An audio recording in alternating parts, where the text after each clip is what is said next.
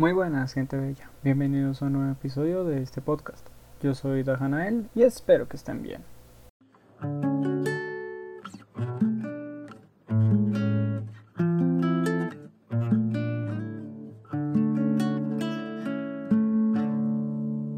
Muy bien, el día de hoy ya es el último monstruo de Stephen King.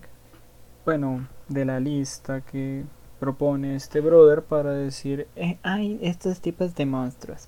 Vamos a hablar de él en su momento. Por ahora, lo importante es mencionar a la cosa sin nombre. ¿Qué es la cosa sin nombre? No? Es la primera pregunta que cualquiera empezaría a hacerse.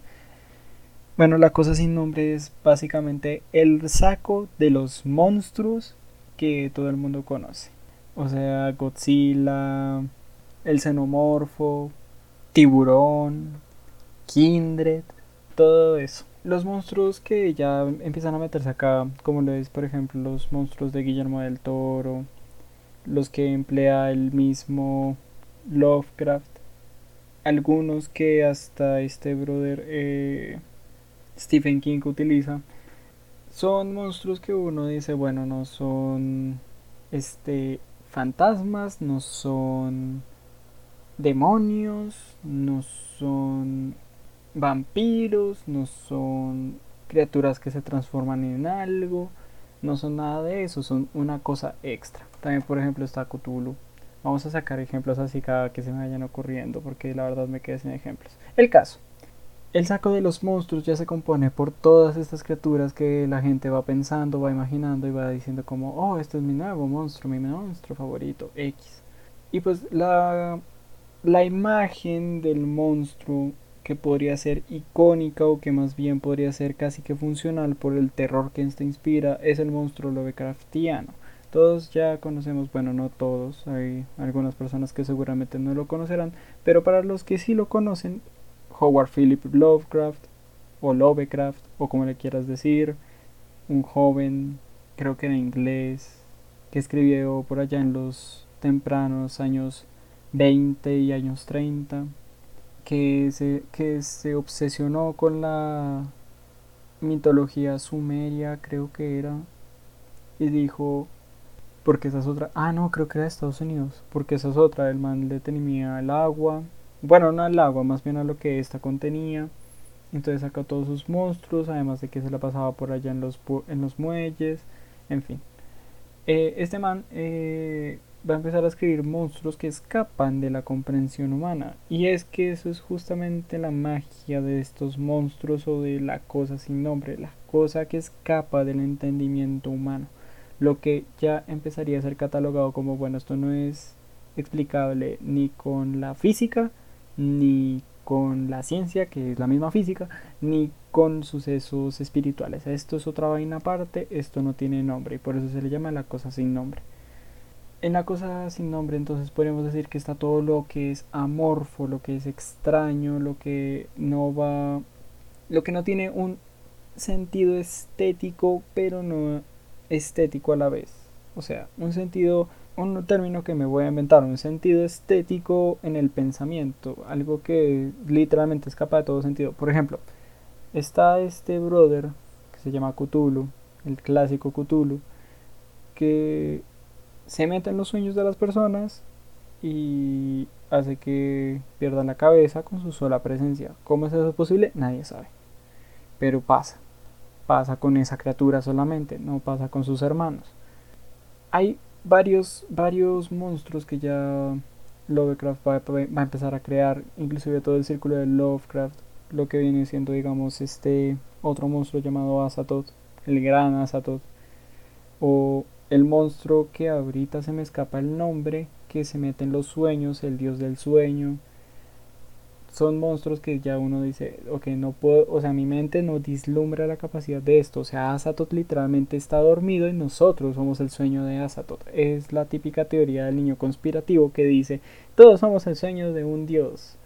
Y me la pelan si creen que no. Ese man es Azatoth ese dios es Azatoth y donde Azatoth despierte nos jodimos. ¿Saben lo que eso significa? O sea, el terror que eso implica, el que hubo una fuerza inmensa, un ser que es de un tamaño colosal que pues no me acuerdo ahorita el texto, pero, lo que yo me acuerdo, lo que me imaginé cuando lo leí era que era más o menos del tamaño de cinco galaxias. Cinco galaxias, ¿sabes lo que es eso? Es inmenso. Y un ser así está soñando un universo gigantemente infinito. O sea, por favor. Por favor. Eso escapa ante cualquier entendimiento. Y claro, uno empieza a sentirse muy chiquito, muy... Muy estoy abandonado en este universo ayuda papi. Y te sientes, ya empiezas a sentirte agobiado, empiezas a tener todo lo que el terror empieza a, surgir. Pero claro, hay una cosa también que es la madre de todo esto y de hecho lo menciono ahorita.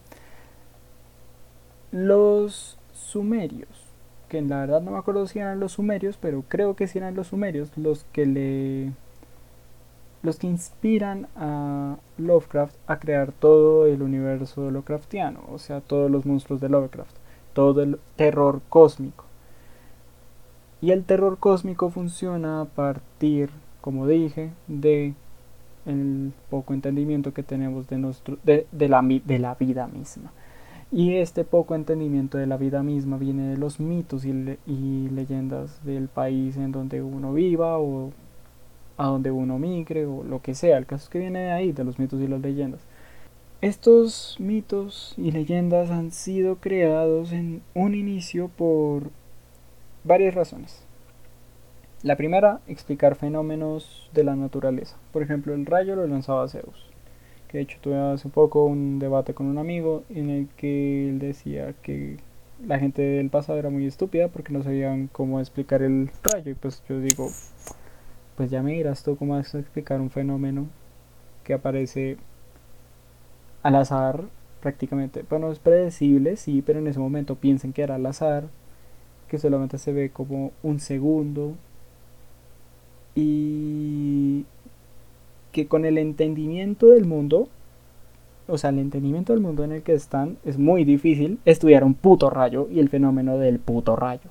¿Cómo vas a explicar eso entonces? Por medio de la espiritualidad explicándolo como diciendo un dios lo lanza o el golpear de un dios provoca rayos. Caso de Thor. Porque los pueblos nórdicos también eran constructores y el golpe del martillo hacía, o más bien se parecía un poco al sonido del rayo. Que bueno, hay un mito, que esto también es la explicación del por qué el sonido de las cosas.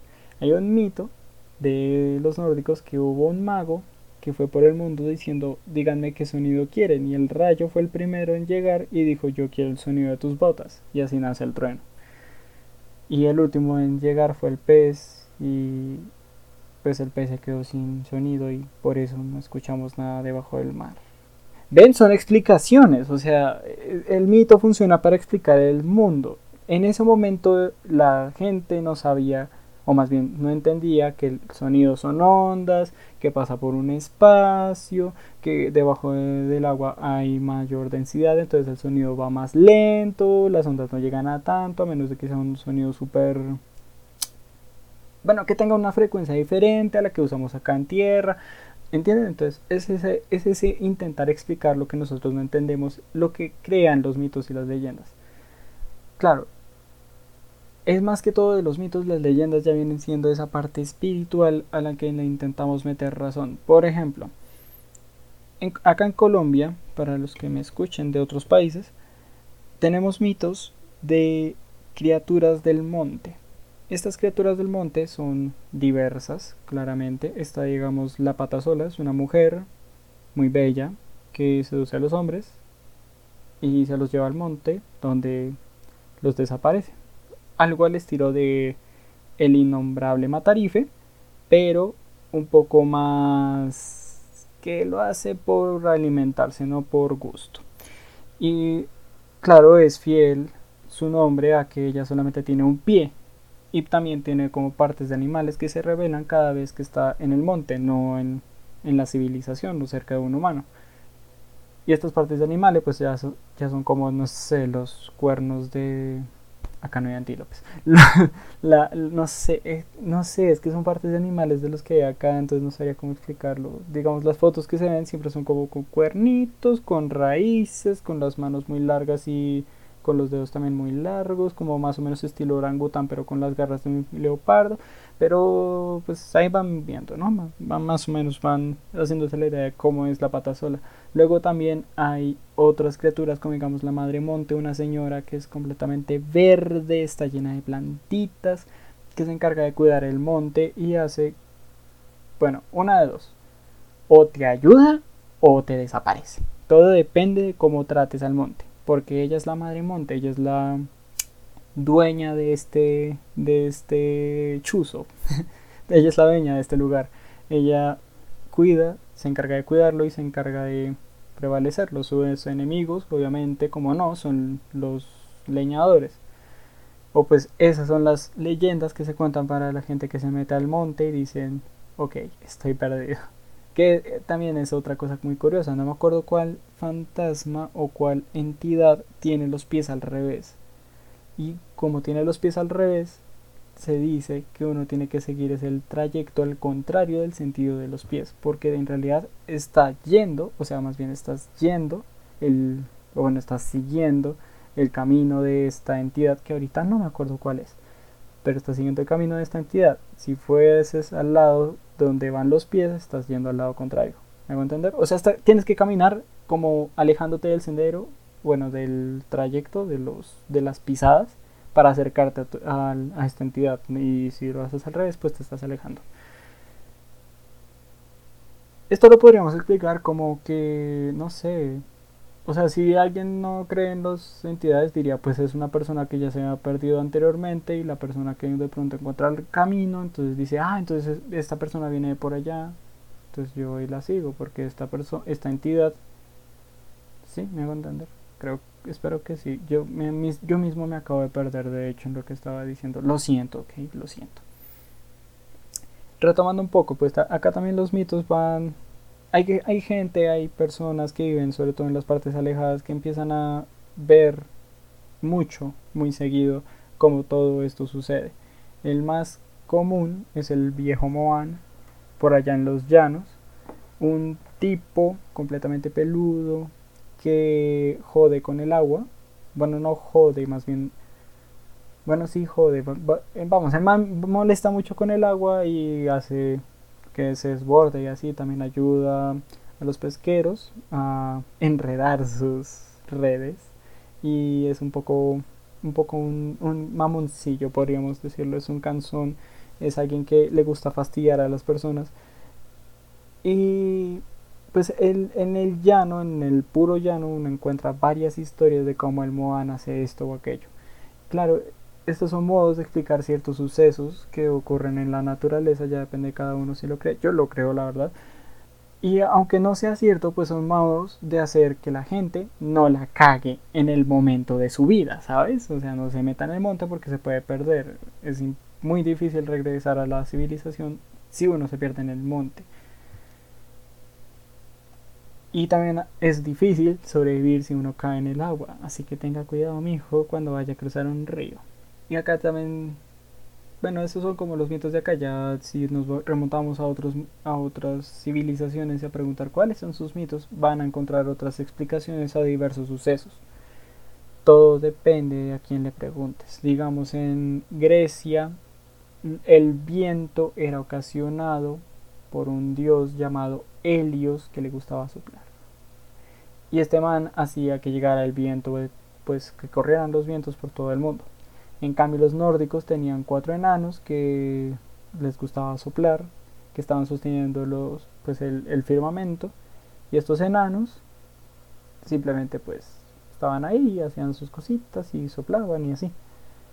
Pero luego también tenemos, digamos, no sé, en la misma cultura nórdica, los peligros del mar, los peligros que implica navegar en esas condiciones, en ese momento, pues da pie a que uno diga, ok, para confirmar que no hayan expediciones en tiempos de mucha tormenta, vamos a, si nos vamos a meter con el lado lógico, vamos a decir que hay una serpiente, bueno, no una serpiente, un calamar, porque la serpiente es diferente.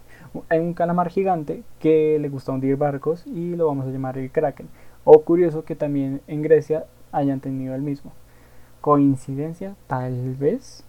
Posible monstruo marítimo, seguramente ha habido registro de calamares gigantes. También esa es otra cosa, que todos los mitos y las leyendas y también los monstruos mismos de la cosa sin nombre, o sea, de los Lovecraftianos, o de los monstruos que nos gusta ver en, en la cultura pop, van a salir de algún referente natural, ya sea un lagarto que fue expuesto a radiación, ya sea una especie de criatura combinada entre humano, serpiente, lagarto, esquelético, que es pues tiene sangre de veneno.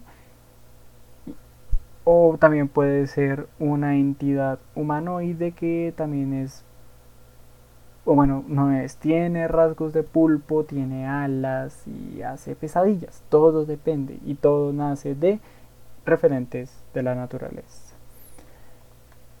Y pues no teniendo en cuenta esto de los referentes, también podemos estar pensando, entonces uno puede dividirlo más, ¿no? Porque pues si la naturaleza tiene un montón de campo, abarca un montón de cosas, ya sabes, plantas, animales, animales, humanos, mamíferos, eh, omnívoros, herbívoros, o si quieres ser un poco más específico, eh, mamíferos, reptiles, anfibios.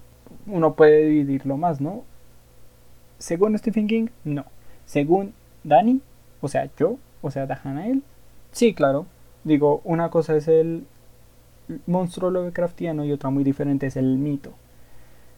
¿Que los dos generan el mismo terror? Tal vez. Probablemente. ¿Que los dos tengan algo que ver? Sí, también. ¿Que los dos sean exactamente lo mismo? No. ¿Por qué? son como el anfibio y el reptil. Uno dice tiene ojo con una línea. Eh, es como de sangre fría más o menos. Deben ser parientes, ¿no? No, no lo son. Aunque parecen iguales, algunos tienen... O sea, aunque, aunque como que la piel se parece, aunque físicamente ambos, pues el imaginario colectivo dice que ambos son verdes. No, no son iguales. ambos tienen diferencias muy notorias. En el caso de Lovecraftiano y mitos y leyendas, aunque una tiene que ver con la otra, no es tan similar. Podríamos catalogarlo como dos cosas diferentes sin ningún peligro, porque aunque pues uno es más del para hacer clara la diferencia, mejor dicho.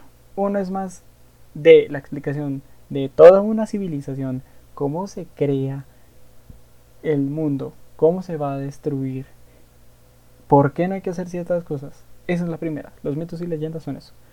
El mundo Lovecraftiano es cómo nosotros somos insignificantes para el universo y cómo nos debemos sentir agobiados por ello. Esa es básicamente la diferencia. Ambos se parecen, pero ese es la, el, el factor diferencial, el enfoque que ambos tienen. Y bueno, teniendo en cuenta eso, se separa. También podemos separar otro que son los monstruos, que no son monstruos porque nos caen bien, pero igual generan terror si se emplean bien. Por ejemplo, el zángano eh, xenomórfico o Godzilla en su momento que fue el terror de todos pero hoy en día y todos lo amamos porque hashtag Team Godzilla. Kong de pronto también entraría como en sus monstruos ahora que lo pienso. Y eh, pues para mí esa o sea para mí los monstruos bueno la cosa sin nombre ya pues se divide en tres subcategorías que deberíamos reconocer emplear. De hecho es lo más común que se emplea eh, cuando uno quiere, digamos, un creador mostrar a un ser humanoide. Es mejor recurrir a la cosa sin nombre. Ahora, si creas una cosa sin nombre que a la vez es espíritu, wow, qué loco gola, si no? Una, una interesante, un interesante punto de vista, sin lugar a dudas. Sin más, por ahora me despido. Yo fui Dajanael y muchas gracias por escucharme.